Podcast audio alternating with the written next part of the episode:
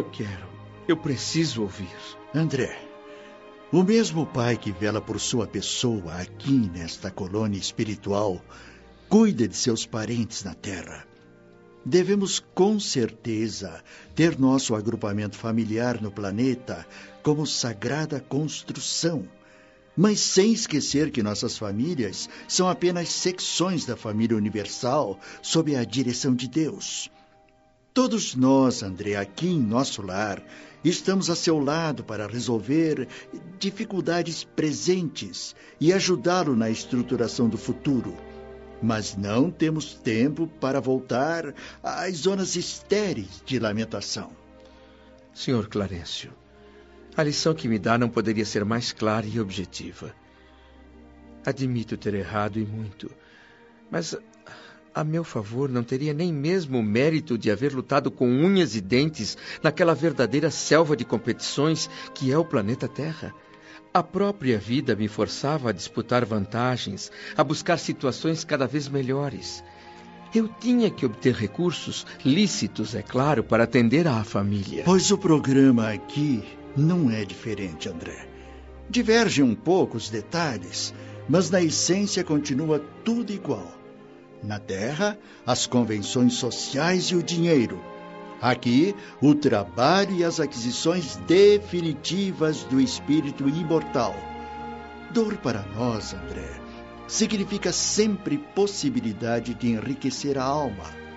Lutar é o caminho para a divina realização. As almas fracas deitam-se para se queixarem aos que passam. As fortes aceitam as tarefas como patrimônio sagrado. Ah. Peço perdão por minha fraqueza, Sr. Clarencio. Confesso-me vencido pela saudade dos entes queridos que deixei na terra. Aceito de boa vontade o julgamento que me faz e a consequente condenação. Não o julgo nem o condeno, André. É justa a sua saudade, é sublime o seu sentimento. O pranto do desespero é que é nocivo.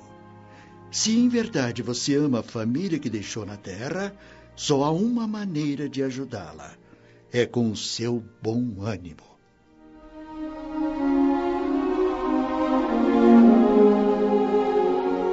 Meu estado geral melhorava a cada dia. Tentava criar pensamentos novos, disciplinar os lábios e alcançar equilíbrio começava a compreender que esforço necessário não é imposição esmagadora, que luta edificante não é padecimento e que lamentações trazem lembranças egoístas. As dores diminuíam, eu já podia me movimentar com certa facilidade e meu coração cada vez mais era dominado por um sentimento de alívio.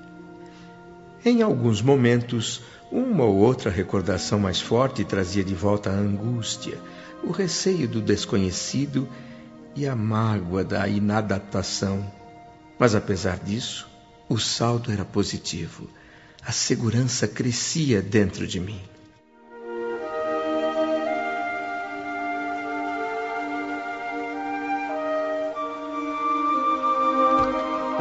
Parabéns, André. Seu progresso é digno de ser visto como exemplo a ser seguido. Ah, meu amigo Lísias, não sei há quantas horas estou aqui debruçado na janela, contemplando o horizonte até onde a minha vista alcança. E parece muito impressionado com o que vê. Eu diria impressionado e confuso. Estava observando a natureza. Quase tudo aqui parece uma espécie de cópia melhorada da Terra. As cores aqui são mais harmônicas as substâncias mais delicadas. Árvores imensas, grandes pomares, jardins maravilhosos. Lá adiante, na linha do horizonte, aqueles montes coroados de luz, como se limitassem à planície onde a colônia de nosso lar foi construída. Tudo é tão bem cultivado. Ah, olhe com atenção os nossos edifícios, André. Eu tenho passado horas olhando uhum. para esses prédios de formas tão diferentes entre si. Ah, aquelas casinhas delicadas, cercadas por muros de era, rosas e flores variadas por todo canto, enfeitando o verde do solo com suas cores vivas. Mas o espanto maior eu senti ao ver aves de plumagens coloridas cruzando os ares e pousando naquelas torres altíssimas lá longe. E animais domésticos. Eu tenho visto animais domésticos correndo pelo parque. Não consegue atinar com tudo isso, não é, meu amigo? Fico imaginando quantas perguntas estarão fervilhando em sua mente. Ah, não pode imaginar quantas.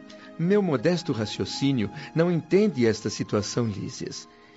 Se me encontro verdadeiramente numa esfera espiritual, por que tudo aqui é, é tão parecido com o planeta Terra?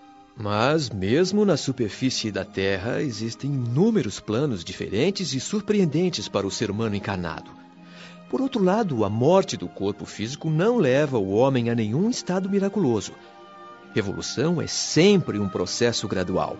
Existem múltiplas regiões para os desencarnados, onde almas e sentimentos, formas e coisas obedecem a princípios naturais de desenvolvimento e hierarquia justa. Daí a semelhança. Meu caro Lísias, tudo isso ainda me fascina e assusta. Mas tem minha palavra de que estou profundamente interessado e empenhado em aprender. A pergunta mais importante, contudo, eu vou lhe fazer agora. Uhum. É possível aqui em nosso lar o encontro com familiares e amigos que nos antecederam na morte do corpo físico? Como não? Pensa que está esquecido? Sim, e por que não me visitam? Na terra sempre contei com o carinho e o amor dos meus pais. Eles deixaram o mundo bem antes de mim e até agora não deram sinal de vida. Sua mãe o tem ajudado dia e noite, André, desde que sua enfermidade se agravou ainda na terra. Como assim? Hum, talvez não saiba. Mas logo que você deixou o corpo físico, permaneceu nas esferas inferiores durante oito anos. Oito anos? e sua mãe jamais desanimou. Intercedeu muitas vezes a seu favor. A pedido dela, Clarencio começou a visitá-lo frequentemente nas regiões inferiores, num trabalho de paciente observação até que sua vaidade de médico terrestre se afastasse e, no lugar dela, surgisse a compreensão de que tudo no universo pertence ao Pai Sublime. Clarencio não teve nenhuma dificuldade em localizá-lo, André. Você é que só encontrou Clarencio naquele dia em que orou com a alma. E, e onde está minha mãe? Se me for permitido, eu quero vê-la, abraçá-la, ajoelhar-me aos pés dela. Não vive em nosso lar, André. Oh. Habita esferas mais altas, onde trabalha não somente por você, mas virá vê-lo antes mesmo do que pensamos. Quando desejamos algo ardentemente, já estamos a caminho da realização. A prova está em você mesmo, que rolou por tantos anos carregando medo, sofrimentos e desilusões, até que mentalizou com firmeza um pedido de ajuda. E ela chegou, forte e poderosa. Ah, eu desejo então com todas as minhas forças que minha mãe venha me visitar. Ela virá. Ela virá, eu sei. Agora, isto é fundamental, André. Primeiro, desejar. Sim. Segundo, saber desejar. E terceiro, merecer. Em outras palavras, vontade ativa, trabalho persistente e merecimento justo.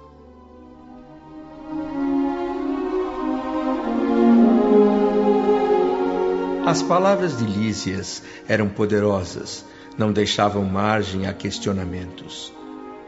Então fiquei vagando pelas regiões inferiores durante oito anos. Eu ignorava isso e não me conformava. Outra coisa que me deixava frustrado e com uma invencível sensação de abandono. Tantos parentes e amigos haviam deixado bem antes de mim o corpo físico, por que ninguém me visitava? Ruminei esses pensamentos por algumas semanas, enquanto recebia tratamento intensivo. Quando me senti fortalecido, me deram um verdadeiro prêmio. E então, André? Não gostaria de sair um pouco desta clausura? É, é sério? Já posso mesmo sair deste quarto? Com o aval do meu diretor Henrique de Luna e as bênçãos do ministro Clarencio.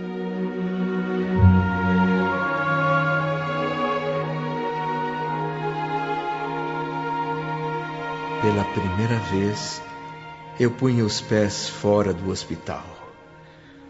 Ah. Eu não posso descrever a alegria que senti. O espetáculo das ruas de nosso lar me impressionou tanto que eu devia estar parecendo uma criança aos olhos de Lísias e do outro jovem auxiliar. Vias públicas repletas de entidades caminhando em todas as direções. Nada de ociosidade. Tudo era movimento, vida, vastas avenidas, árvores frondosas, ar puro, um clima de muita tranquilidade espiritual.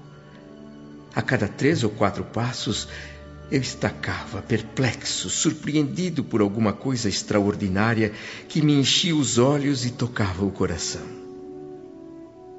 Paramos então no meio de uma praça imensa e os meus acompanhantes puseram-se a explicar. Estamos na praça do Ministério do Auxílio, André. Ministério do Auxílio? Uhum. Então aqui em nosso lar existe um Ministério do Auxílio? Claro. Temos aqui uma grande organização que se aperfeiçoa dia a dia na distribuição dos serviços da colônia. Assim como um Estado organizado? Mas eh, quem administra tudo? Nosso governador espiritual. Ele mais os ministros presidem os destinos de nosso lar. Mas você já viu o governador durante a prece do crepúsculo, não se lembra? Os 72 colaboradores que aparecem ao lado do governador no ato da prece são os ministros de nosso lar. Então são 72 ministérios? Não, André. Esta colônia, que é essencialmente de trabalho e realização, divide-se em seis ministérios, cada um deles orientado por 12 ministros. Temos os seguintes ministérios: da regeneração, do auxílio, da comunicação, do esclarecimento, da elevação e da união divina. Regeneração, auxílio, comunicação, esclarecimento, elevação e. União divina. Os quatro primeiros ministérios são os que nos aproximam das esferas terrestres. Os dois últimos nos ligam ao plano superior, porque nosso lar é uma cidade espiritual transitória. E as atribuições específicas de cada ministério? Para simplificar, os serviços mais grosseiros ficam a cargo do Ministério da Regeneração e os mais sublimes pertencem ao da União Divina. É, Clarencio, nosso chefe amigo, é um dos ministros do auxílio que fica ali naquele grande edifício à nossa frente. As casas residenciais e outros prédios menores em torno da praça também fazem parte do complexo arquitetônico do Ministério do Auxílio. Eh, São instituições de apoio e abrigos adequados às tarefas de auxílio. Orientadores, operários e outros serviçais da missão trabalham e residem aqui. A resposta certamente é óbvia, mas o que faz exatamente o Ministério do Auxílio? Atende os enfermos, ouve suas súplicas, seleciona preces, prepara reencarnações terrenas, organiza turmas de socorro aos habitantes do umbral e, e também aos que choram na terra. Enfim, aqui se estudam soluções para todos os processos ligados ao sofrimento. Ah, Estou inteiramente pasmo. Nunca imaginei sequer a possibilidade de organizações tão completas depois da morte do corpo físico. É, sabe, a verdade, André, é que o homem, quando encarnado, não percebe que toda manifestação de ordem no mundo procede do plano superior. Não existe uma organização realmente útil na Terra que não tenha tido sua inspiração inicial vinda de cima. O pensamento humano torna-se potencial criador quando intuído pelas esferas mais altas. Ah, eu vejo que agora estamos numa outra praça, toda jardinada. Ah, nunca vi nada mais lindo em toda a minha vida. Aquele palácio é magnífico. As torres parecem atingir o céu. Você está diante do palácio do governo de nosso lar, André. Aqui é o ponto de convergência dos seis ministérios. Todos partem da governadoria estendendo-se em forma triangular. Ali vive o nosso generoso governador. Três mil funcionários colaboram com ele na administração da colônia. Sendo que ele próprio é o mais incansável de todos os trabalhadores, mais fiel do que todos nós reunidos. Os ministros costumam sair em excursões noutras esferas para renovar energias, ganhar mais conhecimento. Nós, às vezes, temos algum entretenimento, mas o governador nunca dispõe de tempo para isso. Lísia tem razão. O governador nos obriga a tirar férias periódicas, enquanto ele mesmo nem repousa direito, até no que se refere às horas de sono. Mas a colônia toda percebe que a glória do nosso governador é o trabalho permanente, André. Eu mesmo estou aqui há 40 anos e hum? jamais o vi numa festividade pública, a não ser nas assembleias de prece. Mas já pude ver que o pensamento e a assistência carinhosa do governador atingem a colônia em peso através da sua imagem projetada. Com muita justiça, ele está governando nosso lar há 114 anos. Hum? Aliás, a comemoração foi há pouco tempo. Exatamente aqui onde está a governadoria, os fundadores de nosso lar começaram a trabalhar na construção da colônia. Mas então, quer dizer que nosso lar também tem a sua história como as grandes cidades da Terra? Nem poderia ser diferente, André. Estamos num dos planos vizinhos ao planeta Terra. E cada um desses planos possui natureza específica. A colônia Nosso Lar foi fundada por portugueses distintos, desencarnados no Brasil durante o século XVI. Segundo consta dos nossos arquivos no Ministério do Esclarecimento, a luta dos pioneiros foi exaustiva no começo. Luta? Mas como assim? Quem dominava o lugar? Na Terra existem grandes extensões de áreas inóspitas. Aqui também temos vastas regiões de potencial inferior. Os problemas iniciais de fundação da colônia foram desanimadores, até para os espíritos fortes. Havia por aqui selvícolas, entidades rudimentares dificultando os trabalhos numa situação parecida com a que os colonizadores europeus enfrentavam no planeta. A grande diferença é que por lá empregavam-se a violência, a guerra e a escravidão, enquanto que aqui se cultivava o serviço perseverante, a solidariedade fraterna e o amor espiritual.